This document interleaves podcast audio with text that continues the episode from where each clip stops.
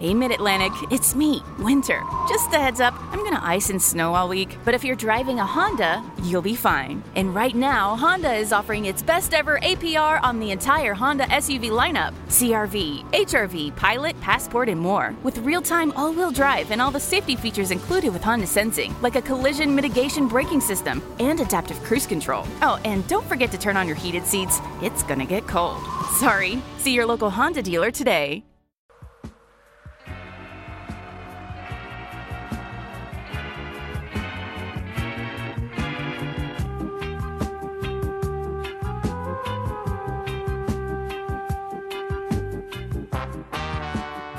Um bom lusco-fusco para você, contra-atacante que nos ouve nesse momento, de qualquer hora e em qualquer lugar. Hoje nós estamos apresentando o nosso programa 23, o Oca Hashtag 23, e a gente vai falar sobre movimentos de rua que estão lutando em favor da democracia. E a gente tem um convidado muito especial, que é o Danilo Pássaro, que é do coletivo. Por favor, Danilo, conta pra gente quem você é e do qual o seu coletivo. Fala galera, eu sou o Danilo Pássaro, coordenador nacional do movimento Somos Democracia.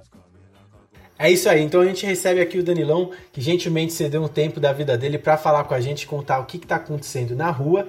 É, lembrando a todos que estão nos ouvindo nesse momento, a todos os contra-atacantes, que esse podcast é um oferecimento da Fundasp, que está ajudando a gente a pagar nossas mensalidades do Spreaker para a gente conseguir mandar o podcast para vocês. E hoje eu tenho aqui à minha esquerda, que depois de muito tempo também, que a, a, a, volta de podcast é sempre isso, né? A gente começa apresentando a galera como se a gente não se visse há anos. Mas é uma delícia estar falando com ela agora ao vivo. Já falamos no último programa, mas agora ao vivo. Com a Melry, nossa querida Melry. Bom lusco-fusco, Melry. Lusco-fusco, Gabri, todo mundo da mesa virtual, né? Muito bom estar de volta. Faz muito tempo que eu não gravo podcast aqui. Estou muito feliz pelo retorno. E à esquerda da Melry, porque nós não temos direita nessa mesa, temos uma estreia maravilhosa. A base vem muito forte. Para os contra-atacantes que estão nos ouvindo, saibam que entrou uma bicharada muito foda no contra-ataque esse ano, que veio em peso para dar uma sacudida na gente. E essa volta do podcast é também graças a esse movimento deles. Então hoje a gente está aqui com o Lucas Mal. Luquinhas, dê um bom lusco-fusco para a galera, para os nossos contra-atacantes e se apresente aí. Salve galera, salve todo mundo. É um prazer estar aqui representando a classe de bicho 2020. E vamos aí falar, né, com o Danilo. Uma honra estar aqui. Obrigado pelo convite. É isso aí. Bom, galera, a gente chamou o Danilão aqui hoje para entender então o que está acontecendo nesses movimentos de rua e por que, que eles estão na rua. Então eu gostaria de começar perguntando para o Danilo é, da onde surgiu esse movimento, né? Por que protestar nesse momento que a gente está vivendo? O movimento Somos Democracia ele nasce de uma forma autônoma, de uma forma espontânea. Não foi algo que a gente pensou, vamos formar um movimento, vamos formar uma organização para se combater, combater o fascismo nas ruas, para lutar pela democracia, para lutar contra o racismo. Então, é, ele nasce no, no, no, primeiro momento na torcida do Corinthians, né? especialmente no Gaviões da Fiel. A gente se encontrava quase que diariamente para fazer ações solidárias, ações sociais, entregar cestas básicas, entregar marmitex para pessoas em situações de rua. E a gente também aproveitava esses momentos para é, conversar um pouco sobre a situação do nosso país, sobre o contexto político, sobre a conjuntura, né? E a gente avaliou que o Brasil passa por uma escalada autoritária, que tinha um golpe em curso, né? Que um golpe na democracia, que uma ruptura democrática, ela não é como uma, uma espinha que você dorme, você acorda ela está lá. Não, ela é um processo. Ela é um conjunto de discursos, um conjunto de ações e um conjunto de não ações. E a gente é, observava essas manifestações pró-governo, pró-morte, que faziam apologia à ditadura, que exaltavam a tortura, que agrediam profissionais da saúde, que agrediam jornalistas e que ridicularizavam os lutos por coronavírus, e isso nos revoltava, até porque a grande maioria de nós somos de periferia, somos dos bairros que mais têm sofrido né, com a pandemia, e por isso consideramos a nossa ação um serviço essencial, né, que é combater o fascismo nas ruas. E por isso, mesmo consciente das recomendações das autoridades sanitárias e importância do distanciamento social, a gente resolveu se mobilizar. E é importante dizer também que não é que a gente saiu de casa e foi para as ruas se manifestar, é que a gente já estava nas ruas. Né? A maior parte de nós é, fazem parte aí dos chamados serviços essenciais ou dos serviços que não têm nenhuma garantia de direito. Então, por isso, precisamos sair para conseguir sobreviver, já que o governo não garantiu nenhuma política séria de proteção social para que as pessoas fiquem em casa e fez com que a gente furasse a quarentena por meio do sufocamento financeiro. Então, é, essa iniciativa foi, foi um pouco mais simples para nós, né? E porque na torcida do Corinthians também é porque é uma torcida que já tem esse histórico, né? Já compreende a responsabilidade histórica de defender a democracia e de defender os direitos do povo brasileiro. É, Danilo, o, as manifestações a favor do Bolsonaro, o pessoal é, adotou a cor verde e amarelo né, como uniforme, é, porque são as cores da bandeira e tem uma parada mais de nacionalismo e tal. E por que, que as, as manifestações é, contra o governo, organizadas por vocês, é, adotaram o, o, preto como uniforme? Então, Lucas, é, na nossa primeira manifestação, que fomos todos de preto, foi porque era uma manifestação que é, como eu disse no primeiro momento, era uma manifestação de corintianos. Né? A gente tem o preto como as nossas cores e para nós isso é muito representativo. Só que a partir da terceira manifestação, a gente já começou a travar uma disputa que também é do simbólico, que também é da identidade. A gente recomendou o uso das cores da nossa bandeira, recomendou que fossem levadas as nossas bandeiras, porque entendemos que é uma disputa que é necessária também, porque a extrema-direita se utiliza de um patriotismo abstrato na maioria da população é, para cooptar a massa né, dos trabalhadores do Brasil. E é inadmissível a gente entregar as nossas cores, entregar as nossas bandeiras para esses grupos que não amam o Brasil, que na verdade defendem políticas, né, que entregam o Brasil, que superexploram, né, o povo brasileiro. Então, a gente entrou nessa disputa para dizer que o Brasil é nosso.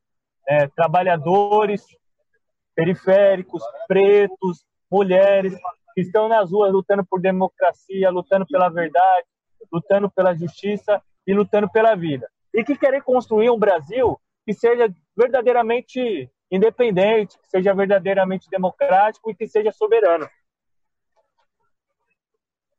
Legal. Danilo, e assim, é, uma discussão que ficou acontecendo na internet por um bom tempo uh, foi em relação ao antifascismo. Mas, pelo, as imagens que eu vi das bandeiras que, que mais apareciam na, nessas manifestações aqui em São Paulo, das torcidas organizadas e tudo mais, era pela democracia, na verdade. O coletivo que você participa, é, queria saber se o coletivo que você participa é um movimento antifascista, se é um coletivo antifascista, e se esse movimento da que foi para as ruas mesmo, se dá para a gente dizer que é um movimento antifascista. Enquanto movimento, ele tem o caráter antifascista, mas como organização, é, não dá para assumir essa bandeira porque é, quando a gente pensa né, numa organização antifascista, ela tem um, ela tem um caráter que é, que é um pouco é um pouco mais doutrinado, né, é um pouco mais criterioso.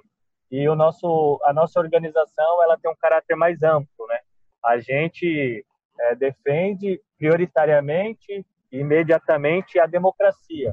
Então, não, ainda não é, assumimos é a defesa de pautas que são características do antifascismo. Mas, enquanto movimento de rua, é, disposto a se mobilizar, disposto a colocar a cara na rua para lutar contra o fascismo, para lutar pela democracia, para lutar contra o racismo, a gente, enquanto a gente tem essa característica né, de ação antifascista, mas não de organização antifascista. Entendi. E assim, por exemplo, dentro do, do movimento tem pessoas de várias vertentes, até, até mesmo mais para a direita. É, vocês, é, isso é uma coisa que é discutida ali. Assim, é realmente, ó, que se você é contra o Bolsonaro, se você é contra o Bolsonaro, vem. É, ou sei lá, tem uma a galera mais voltada para a esquerda, para o campo progressista. Eu não costumo dizer que são pessoas de direita, mas são pessoas, né, que estão no senso comum, que a gente está trazendo para fazer parte da disputa política e da luta política. Muitas pessoas, inclusive, votaram no Bolsonaro e hoje estão nas ruas para lutar contra o Bolsonaro, para defender a democracia, para lutar contra o racismo e para lutar contra o fascismo. Mais de 80% das pessoas né, que hoje compõem o movimento é, nunca foram de partido político, nunca foram de uma organização política e muitas foram pela primeira vez né, numa manifestação agora, né, nessa luta pela democracia. Então, é por isso não dá para dizer que são todas as pessoas é, de esquerda, que são progressistas, mas também não dá para dizer que são de direita, né? A gente pode dizer que é um senso comum, é, é a sociedade civil se organizando para começar a discutir política. O Danilo, com certeza tem um, tem um pessoal no meio, né?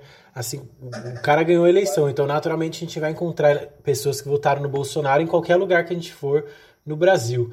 É, e com certeza tem gente se manifestando contra o Bolsonaro, mesmo tendo votado nele. Como é que você vê esse movimento de pessoas mudando a cabeça e, e abrindo a cabeça e se arrependendo do voto? Você acha que elas erraram na época da eleição? Como é que você vê as atitudes delas hoje, estando com vocês na luta aí?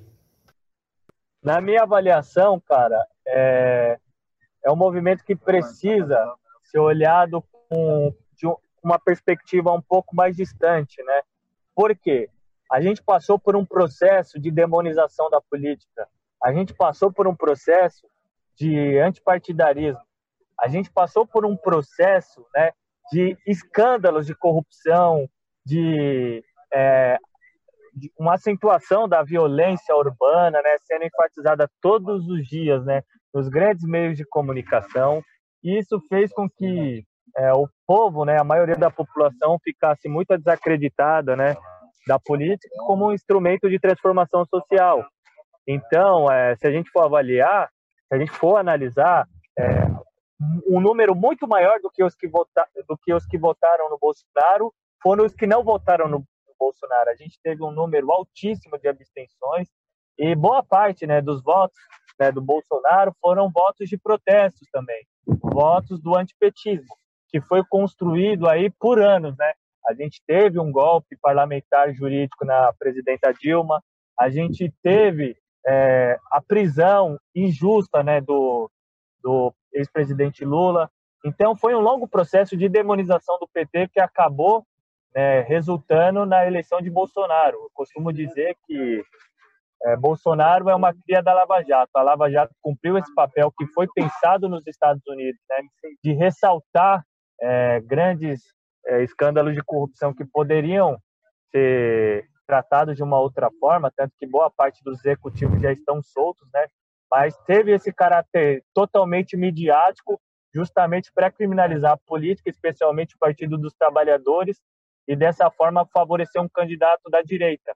Mas o que eles não esperavam é que isso acabaria culminando na eleição de um candidato de extrema direita que acabou saindo do controle né, até do, dos poderes da elite, né, política, da elite econômica que governa o Brasil há muitos anos. É, Danilo, é, a, a, maior manifestação que teve até agora foi, se não me engano, dia 31 de maio, e aí começou de uma forma pacífica, mas no final teve uma confusão ali, ninguém sabe direito o que aconteceu, e aí teve parte da mídia aproveitou a imagem que as torcidas organizadas têm de violência nos estádios, até tomando é, como exemplo o fato de São Paulo ser jogo com torcida única nos clássicos, mas aí, tipo, ninguém sabe é, de verdade como que é a manifestação lá, porque teve gente que ficou com essa impressão de ser uma manifestação violenta, com a intenção de ir para agredir as pessoas que são a favor do Bolsonaro. Como que você ilustra para quem está de casa, para quem não participou, como que foi esse movimento? Então, cara, a, manifestação do dia 31 a gente levou bastante peso, tinham aproximadamente 2 mil corintianos, né? É, mais pessoas das torcidas do Palmeiras, São Paulo e Santos. E a manifestação se manteve o tempo inteiro pacífica, né? E esse era, inclusive, o nosso objetivo, evitar qualquer tipo de confronto com a polícia. A gente conversou ali que faria a dispersão aproximadamente às 16 horas, né? E eu já tinha feito, inclusive, um discurso de dispersão, mais de 80%, né? da nossa rapaziada, das pessoas já tinham ido embora. Ocorre ali no final, é, do, é, pessoas, né, se direcionando para outra manifestação, expulsados somente como policial, passaram no meio. É, uns com, com fardamento militar, batendo no peito, batendo no, no ombro, dizendo que era tenente, que era coronel, outros com, com símbolos neonazistas. Isso foi entendido como uma provocação, porque ali ficou, acabou gerando um tumulto, e esse, esse tumulto foi, foi respondido né, com repressão policial, e depois foi, como foi amplamente divulgado, né, é uma mulher com um taco de beisebol tentando provocar também e foi tratada com muita cordialidade, o que mostra, né, a parcialidade da polícia militar quando é para tratar é, com, com, manifestantes que sejam do, do povo, né, que sejam da luta popular, do campo democrático e etc. Danilo, é, uma coisa, aliás, um comentário em relação a essa pergunta do Lucas, eu achei interessante que, mesmo que é, a, a, violência, quando, enfim, essas, sempre acontecem esses, esses atos violentos no final das manifestações, eu achei interessante vi umas pessoas comentando na internet que foi muito inteligente essa junção das torcidas organizadas até num dia de protesto do, das pessoas que, que são a favor do Bolsonaro, porque eu vi um tweet falando que o que o, o brasileiro médio que ele mais teme é torcedor de torcida organizada, porque se tem essa imagem muito negativa. Então, e aí teve uma galera até que acabou tipo, ah, não, vamos embora e tal. Então, apesar dessa questão, eu acho que teve esse efeito positivo, entre aspas. Mas eu queria te perguntar uma coisa em relação a uma coisa que você comentou no, no, no começo do programa, que você falou dessa questão de que o brasileiro passou, o brasileiro, o Brasil passou por esse processo de, de enxergar a política como uma coisa ruim e tudo mais, e que aí gerou movimentos despolitizados. E aí essas manifestações que estão acontecendo agora é, pela democracia e contra o fascismo, eu tenho um pouco de medo de que aconteça a mesma coisa que aconteceu em junho de 2003, que foi justamente essa coisa da despolitização. É, eu queria saber de você, se você enxerga dessa forma também, que é um risco que, que pode rolar, até porque tem pessoas com visões diferentes nessas manifestações, e se vocês estão fazendo algo para evitar que isso aconteça, tipo, rola diálogo, sabe, para fazer as pessoas entenderem que política não é uma coisa ruim, é, primeiro, é importante dizer que o contexto histórico é totalmente diferente de 2013, né?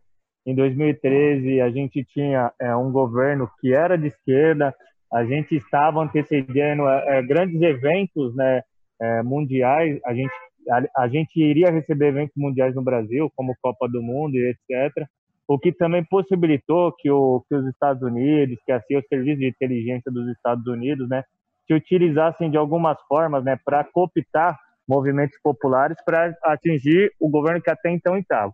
Até então estava no poder. Mas também houve um erro muito estratégico por parte né, do, dos grupos, né, que no caso era o MPL, que estava organizando, que estava puxando as manifestações de 2013, foi de não dar um caráter, não dar é, a narrativa do movimento, não procurar né, é, dar uma direção, dar uma linha nesse movimento de massas, porque era um coletivo, era um grupo formado por principalmente por anarquistas, né, que se recusavam a ter qualquer tipo de liderança e por isso é, não tiveram, né, é, tiveram no caso oportunidades né, de se manifestar publicamente no sentido colocando quais eram as direções do movimento, mas não o fizeram por essa questão. Já nossa já as nossas manifestações, ela tem um caráter totalmente diferente. Por quê? A gente deixa claro quais são, quem são as lideranças, a gente deixa claro quais são os nossos objetivos. A gente sempre que tem a oportunidade de falar com os meios de comunicação e dar a nossa narrativa, a gente dá a nossa narrativa. A gente já deixou bem claro que o nosso objetivo também é derrubar o Bolsonaro, é lutar contra o fascismo, é lutar contra o racismo, lutar pela democracia. E temos construído junto com movimentos sociais, com movimentos populares e com os partidos de esquerda. Semanalmente a gente se reúne com movimentos sociais, com movimentos, com os partidos de esquerda, com as com lideranças, né, do campo democrático para discutir quais são os próximos passos, né? Para discutir as táticas e estratégias que, é, que, que melhor, né? É, podem resultar no momento, no sentido também de que de trazer mais pessoas para a luta política. Como eu disse, mais de 80% daqueles que estão nas nossas manifestações nunca participaram né, de uma manifestação, nunca foram de partido ou de um movimento social. Então, são pessoas né, que a gente está conseguindo trazer de volta para a luta política, que a gente está fazendo formação e está mostrando que a política é o instrumento necessário para transformar a nossa sociedade, para melhorar as condições de vida e as condições de trabalho dessas pessoas. Então é, é um trabalho que a gente está fazendo que que é árduo, né? Que é infelizmente é um trabalho de formiguinha, mas tem dado certo. E muitas pessoas também não têm compreendido isso. Quando a gente fala, por exemplo, evitar grandes bandeiras de partidos, é porque a gente passou por todo esse processo que eu mencionei de demonização da política. E se essa parcela da sociedade, que é a maior parcela, né, hoje não se sente representada pelas bandeiras desses partidos, a culpa é nossa que somos partidários. A culpa não são dessas pessoas, a culpa não é só da conjuntura. Alguma coisa a gente errou. Onde que a gente errou na comunicação? Quando que a gente deixou de fazer o trabalho na periferia e deixamos as igrejas evangélicas fazer? A gente estava no poder e o Estado não esteve na periferia. A gente sempre defende que tem que ter educação, que tem que ter arte, que tem que ter cultura, que tem que dar voz para a periferia, que tem que dar voz para os periféricos, e não fizemos isso. Quem fez isso foi a igreja evangélica. Então, é, é um, é, a gente tem que aprender né, com os nossos erros do passado, tentar é, costurar uma nova unidade para defender a nossa democracia, mas também apontar para algo novo. E esse algo novo é uma democracia que não seja somente representativa, que não seja só de dois em dois anos eleições municipais ou eleições federais estaduais e apertar o botão, mas é trazer o povo para participar desse processo. E a melhor forma de trazer o povo para participar desse processo é nas ruas, fazendo com que as ruas sejam o principal instrumento de correlações de força, né, de defesa da, dos interesses da população pobre, do, dos trabalhadores e das minorias. Ô Danilo, você faz parte da Gaviões, que é uma das torcidas, se não é a mais politizada do país. É, mas ao mesmo tempo, a gente tem notado há, um, há, alguns anos que o futebol passa por um processo elitista. Então, cada vez mais a periferia está longe do estádio. Como é que faz para a gente trazer todo esse papo e aproximar a periferia do futebol? Porque o futebol é a nossa vitrine, é onde a gente explica a sociedade. Então, como que a gente faz para falar para essas pessoas se até o futebol delas foi tirado, elas não fazem mais parte desse convívio? É, pois é, Gabriel. É, hoje, inclusive, é o aniversário de 51 anos do Gaviões da Fiel. É, uma, é a maior torcida organizada do Brasil, da América Latina e talvez seja do mundo também, né? 117 mil associados e também é vista como uma grande referência para toda a torcida do Corinthians e sempre cumpriu o papel, né? É, e sempre cumpriu a sua responsabilidade histórica de defender direitos dos corintianos e fiscalizar o Corinthians e também defender né, o, os direitos do povo brasileiro. Essa luta contra o futebol moderno, é, infelizmente a gente perdeu, cara. A gente perdeu porque a gente não teve apoio de quem deveria nos apoiar e que hoje muitas vezes diz: ah, mas a gente sempre defendeu o direito de vocês gritar, estender suas faixas, etc. Mas quando o Gaviões foi punido, é, ninguém foi lá na, na, nossa sede, ninguém foi conversar com as nossas lideranças oferecendo apoio. Né? E por que, que a gente perdeu essa batalha? Não sei se você vai se lembrar. É... Não é que a gente perdeu também, mas é que a gente teve grandes prejuízos e não conseguiu avançar na pauta. A gente, a gente fez uma grande luta contra o Fernando Capês na CPI das merendas, a gente fez manifestações na Assembleia Legislativa, a gente fez manifestações na Federação Paulista de Futebol, né? a gente levantou faixas contra a Rede Globo, a gente levantou faixas contra a Federação, contra a CBF, etc ocorre que o quê? O sistema se virou contra a gente, né? É, tivemos as contas né, da torcida bloqueada. Na época, o Alexandre de Moraes, que hoje é ministro do Supremo, era secretário da Segurança Pública de São Paulo, foi lá na nossa sede, pegou dinheiro que era para pagar os ingressos do Corinthians, pegou facas né, de churrasco, que lá a gente faz churrasco, a gente faz feijoada todo sábado, falou que aquelas facas era para para brigar, para matar pessoas, etc. Fez um grande um, um grande circo midiático, colocou um muro né, na nossa sede, como se estivesse fechando as nossas portas, e foi isso com que, que fez com que ele fosse chamado para ser ministro da Justiça do Temer, né? E nessa época a gente não teve tanto apoio assim, né?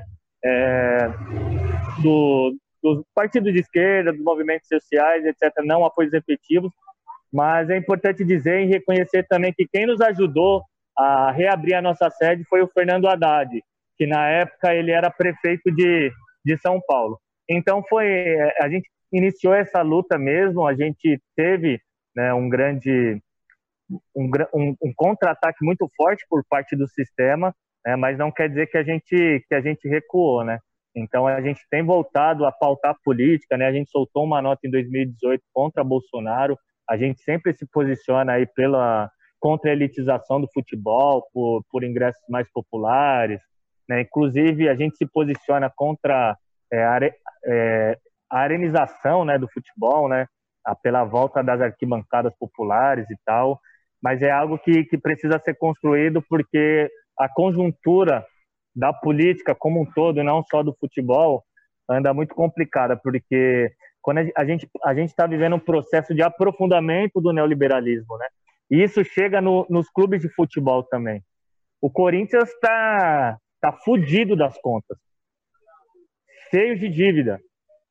É, e, o e, e, e, claro, por uma péssima gestão, porque o Corinthians é uma grande potência, né? assim como os outros clubes de São Paulo também. Só que o que ocorre? Essa má gestão, na minha avaliação, não é algo, algo aquém né, do que está ocorrendo em toda a sociedade. Porque quando você pega um clube como o Corinthians e você coloca ele em condições de falência, você abre espaço para depois grupos, né, é, grandes elites econômicas venham com a justificativa de que é necessário é, abrir capitais ou comprar o clube para que seja uma grande equipe como Real Madrid, como Chelsea, etc. E isso a gente não vai aceitar, mas a gente está bem atento para esse processo né, de sucateamento também né, da, das contas dos grandes clubes de futebol. É algo que a gente precisa estar tá muito atento. Danilo, e assim, é, você mesmo já citou aí que a Gaviões foi uma, da, foi uma das torcidas que, que se posicionou contra o Bolsonaro em 2018. Foi uma das poucas, porque não, não aconteceu tanto. O que que você pensa sobre a neutralidade de algumas torcidas diante, tipo, lá naquela época já era complicado falar sobre a neutralidade delas, mas agora as pessoas estão enxergando quem realmente é o Bolsonaro, né? Quem para quem acreditou nele.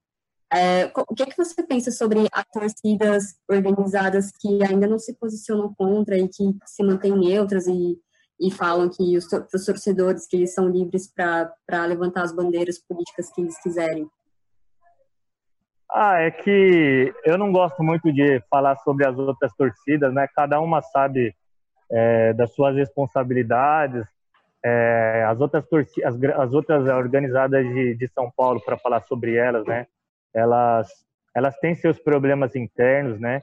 E e não, não, não é, eu, eu não é, é difícil para para mim dizer. Eu prefiro nem nem dizer se deveriam ou não se posicionar. Minha avaliação é que é, todos, né? Que tem ali que organizam a sociedade civil né? E que essa parte da sociedade são de periferia, são pobres, são trabalhadores, são os que estão sofrendo, né? Com essas políticas assassinas do governo que não garantiu as pessoas ficarem em casa, fez as pessoas furarem, né? É, a quarentena por meio de sufocamento financeiro e, e arriscar suas vidas. Também não teve nenhuma política de retomada da economia para garantir o emprego das pessoas, né? Então, sendo torcida organizada ou não, na minha avaliação, todos tinham que se posicionar. Mas cada um tem cada um sabe dos seus problemas internos, cada um sabe das suas responsabilidades e eu prefiro é, falar sobre a torcida do Corinthians e é, me sinto muito honrado de fazer parte de uma torcida que nunca é, correu da sua responsabilidade. Mas é importante dizer, só para concluir, é, que isso é uma, é uma questão de São Paulo, né? Porque existem várias torcidas aí no Brasil afora se posicionando. Hoje o Movimento Somos Democracia está em 14 estados. Então temos torcedores de diversos times, né?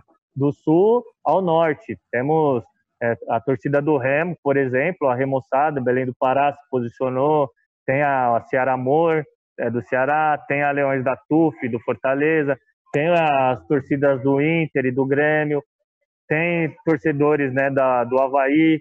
enfim, Curitiba, Atlético Paranaense. Então tem várias várias torcidas aí que se posicionaram, né? E isso é muito importante. Eu acho que é um passo muito grande que a gente dá, não só para aperfeiçoar a nossa democracia e e a, e a política nacional, mas a gente cresce enquanto nação também, porque ali é o povo mesmo, é o povo discutindo política e os rumos do nosso país. Ô, mano, e como é que a gente faz para mostrar uma imagem diferente dos torcedores organizados para quem ainda acha que torcedor organizado é violento, são eles que arranjam a treta no estádio. Porque é isso, a gente viu que mesmo com a torcida única, as brigas não pararam de acontecer, porque elas acontecem fora. E as torcidas organizadas fazem muitas ações sociais extremamente importantes e elas são completamente ignoradas na hora que o governo fala só da violência, que, que o governo do estado faz o que fizeram com vocês. Então, como é que a gente faz para contar? Como é que você, como organizado, contaria para as pessoas quem são vocês?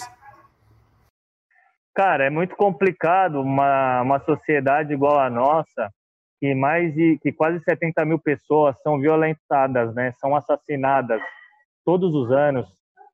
70 mil pessoas no Brasil são assassinadas todos os anos. Isso não é número nem de país em guerra. A gente vive numa sociedade extremamente violenta. As pessoas brigam no trânsito, as pessoas brigam na fila do banco, as pessoas brigam por causa do lugar no, no transporte público. E o futebol é, mexe com emoção, mexe com paixão, é uma rivalidade que é muito forte. Então é difícil pensar que numa sociedade como a nossa, é, no futebol também não iam se expressar e se reproduzir essa estrutura totalmente violenta, né? É, a, viol a, violência urbana, ela não, ela é algo que, que é estrutural no Brasil.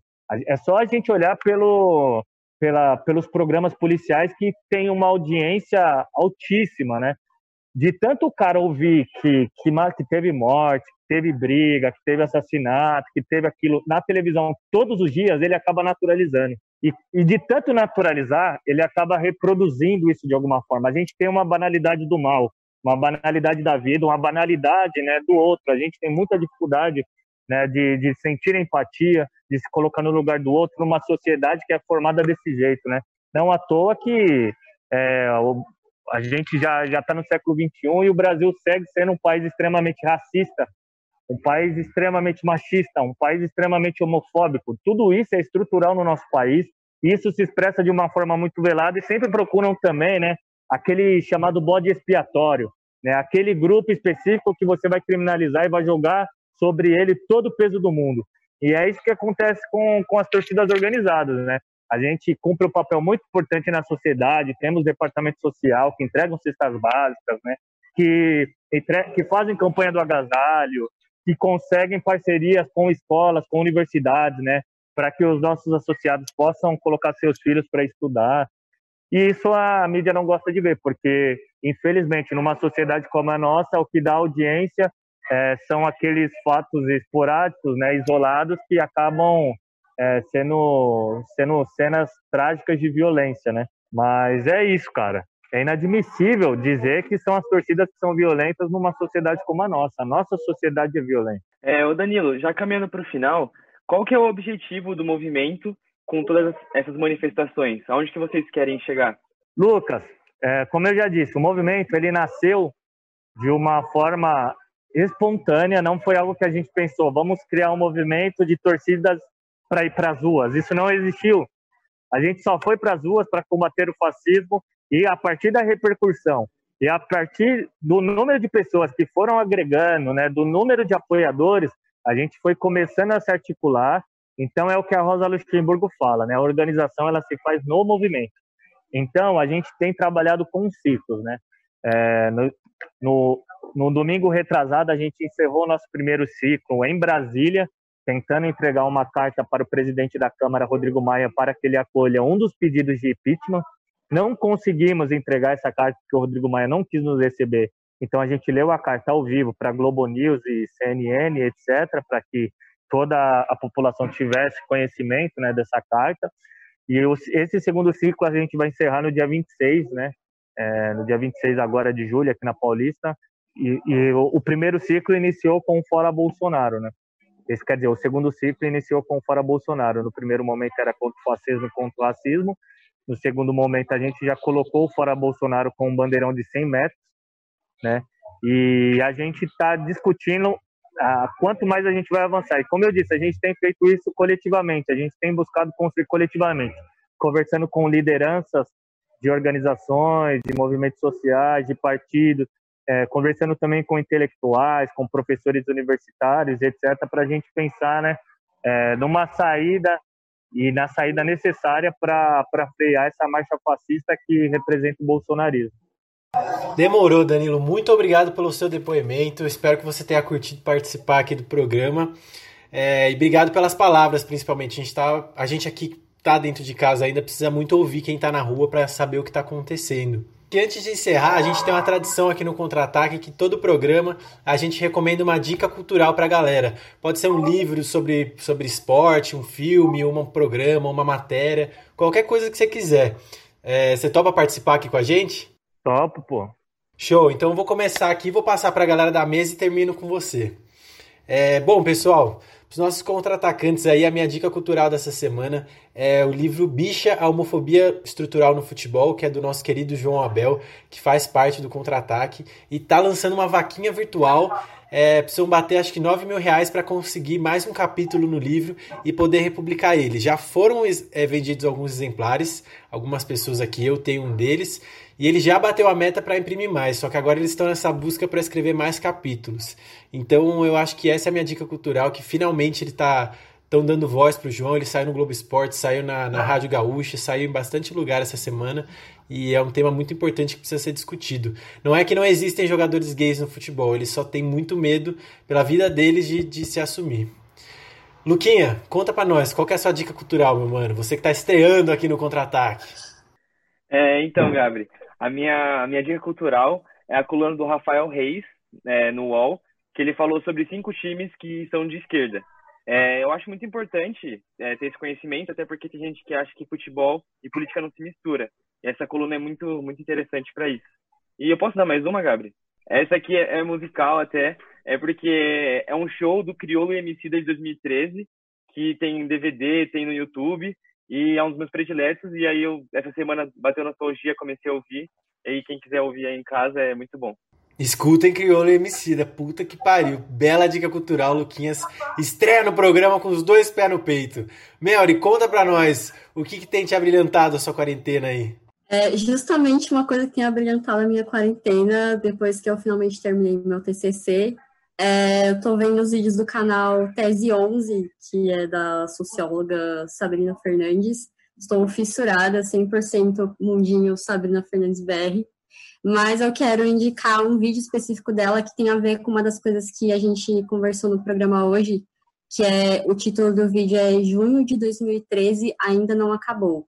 E aí, nesse vídeo, ela fala sobre problemas que aconteceram naquele ano, né? Que, que como o Danilo falou, é, era uma é, era um cenário diferente, mas eu acho interessante assistir para a gente não cometer erros é, da, da questão de organização, que foi justamente o que o Danilo falou, que me tranquilizou muito saber que que está rolando essa preocupação de, de falar sobre as questões políticas e de quebrar esse, essa demonização da política. É importante, eu acho que é importante assistir esse vídeo porque depois que começaram as manifestações, de repente explodiu na internet, todo mundo decidiu que era antifascista da noite para o dia, e para as pessoas entenderem o que é o antifascismo, que é uma coisa muito séria, que não é só um filtro do Facebook. Então é importante a gente, é, o que é, eu achei legal desse vídeo é que é para entender que, beleza, a gente está pensando em derrubar o, o Bolsonaro, mas e depois?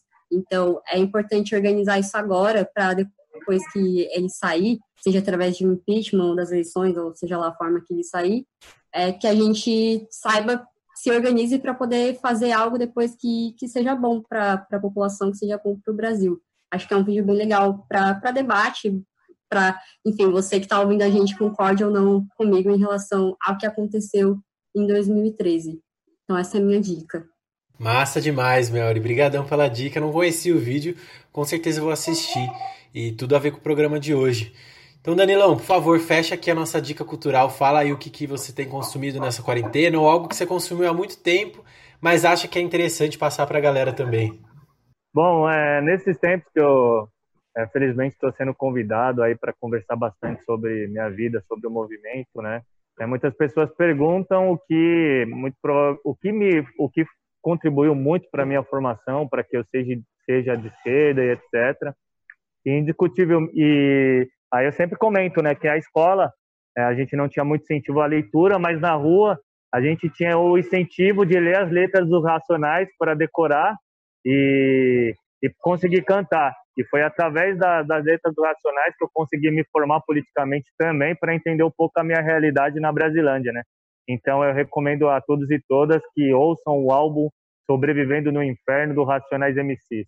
É isso aí, hoje esse, esse programa ficou com uma dica cultural pesada, hein? Vai tomar no cu, cara, estouramos.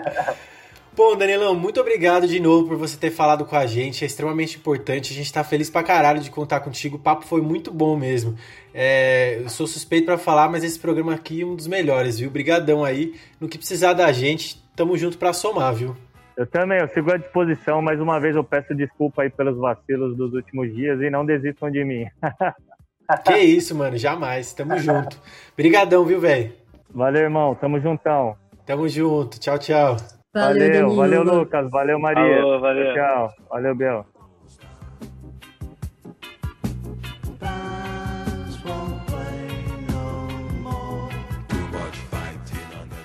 Bom, pessoal, tá na hora da gente contar o momento mais aleatório do programa, que vai ser agora. Não é tão aleatório porque tá sendo no final, né? Então a galera já espera que vai ser no final. Mas quem traz o fato aleatório dessa semana é o Luquinhas, quem trouxe da semana passada foi a Mary, lembrando do jogo maluco entre Uruguai e Gana na Copa de 2010. E dessa vez o nosso estreante vai contar pra gente alguma aleatoriedade desse mundo boleiro. Fala pra nós, Luquinhas, solta a voz. Gabriel, o, o fato aleatório de hoje é, tem relação com o Liverpool, que é o mais novo campeão inglês, depois de 30 anos de jejum. E aí, o técnico que conseguiu essa façanha foi o Klopp, mas o último que conseguiu foi o Kenny Douglas, que era um escocês. E ele foi a, a primeira pessoa na Inglaterra a ocupar o cargo de técnico e jogador ao mesmo tempo. E aí, logo na primeira temporada dele como técnico e jogador em 85, ele 85-86, ele não só ganhou a FA Cup em cima do maior rival, que é o Everton, mas ele ganhou a Liga Inglesa fazendo o gol do título contra o Chelsea. E aí ele ficou por mais cinco anos no cargo, e aí depois ele voltou em 2011, contratou o Soares, mas essa é a curiosidade, que ele marcou o gol do título na primeira temporada dele como técnico. É o famoso bichão mesmo, hein? Filma, fala, grava, joga, faz gol, passa o esquema. Puta merda, hein? Mel, essa fila aí dos caras de 30 anos, São Paulinho tá quase lá, hein? Indo uma chorando por dentro. Tudo bem, o Klopp, eu quero ver ele realmente, ele tem um desafio aí pela frente, que o, desafio de verdade é tirar o São Paulo da, da fila de títulos. Parabéns, Klopp, se você estiver ouvindo a gente, eu te amo, você é demais. Você fala alemão, então I love you, Jürgen Klopp. É demais, gente, eu sou apaixonada por esse homem, ele é perfeito, tudo para mim. O Romário também foi técnico e jogador no Vasco, né? Ele tentou dar uma dessa. Foi, eu lembro disso, tipo, eu lembro, é, eu achava muito engraçado que, sei lá, ele tava lá no treino, ele tava lá comandando o time e do nada e falava, ah, o Romário vai entrar, e aí, tipo, ele tirava a calça que, e, o, e o calção tava por baixo, tipo, o uniforme ele já tava por baixo, já preparado para entrar. Genial, né? O cara não precisa nem aquecer, ele só vai e, e entra e é. resolve a parada. O Leão também foi. Ano passado teve o Ganso, né, no jogo do Fluminense, que tentou dar mais de técnico, tentou tirar o Oswaldo do lugar lá, tentou mandar no lugar dele. Essa foi épica também. É verdade, essa passagem do Ganso ganha como menção honrosa aqui, tava merecendo. Ah, e, e, aliás, você esqueceu de falar, mas eu vou lembrar porque eu acho esse fato mais aleatório ainda, que foi que o rapaz, como é que ele chama? Ele virou Sir, né? Kenny, Kenny Douglas. Kenny Douglas virou Sir na Inglaterra, que aparentemente Sir na Inglaterra é igual aquela medalha Pedro Álvares Cabral do, da Assembleia do Rio de Janeiro, que eles dão para todo mundo, né?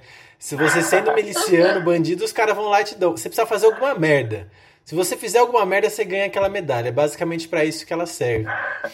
Mas é isso, pessoal. Encerramos com mais um fato aleatório, mais dica cultural. Esse programa ficou muito bacana. É um prazer ter estreado ao seu lado, Luquinhas. Aliás, a estreia foi sua, né? Mas é um prazer estar ao seu lado. Encaixou muito bem no programa. Seja muito bem-vindo. Muito obrigado. Prazer é todo meu estar aqui. É, é isso. Muito obrigado. Então, Melry, mais uma vez nos despedimos. Até semana que vem ou até outra data, né? Estaremos muito juntos nessa temporada. Juntos, porém separados, pois obedeçam ao isolamento social, pelo amor de Deus. Se cuidem, gente. Se puderem, fiquem em casa. E muito obrigada, foi muito bom retornar e até o próximo episódio. É isso aí, pessoal. O meu nome é Gabri, esse foi mais um contra-ataque e até mais.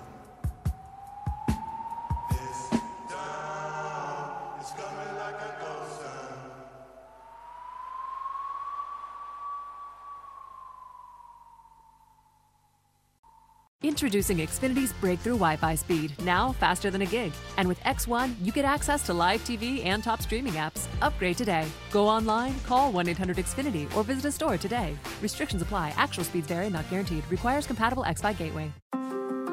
From regular expenses to occasional splurges, there's a lot to buy. Why not get cash back every time you spend? With the PenFed Power Cash Rewards Card, you get cash back on every purchase. That's everywhere, every time you use it.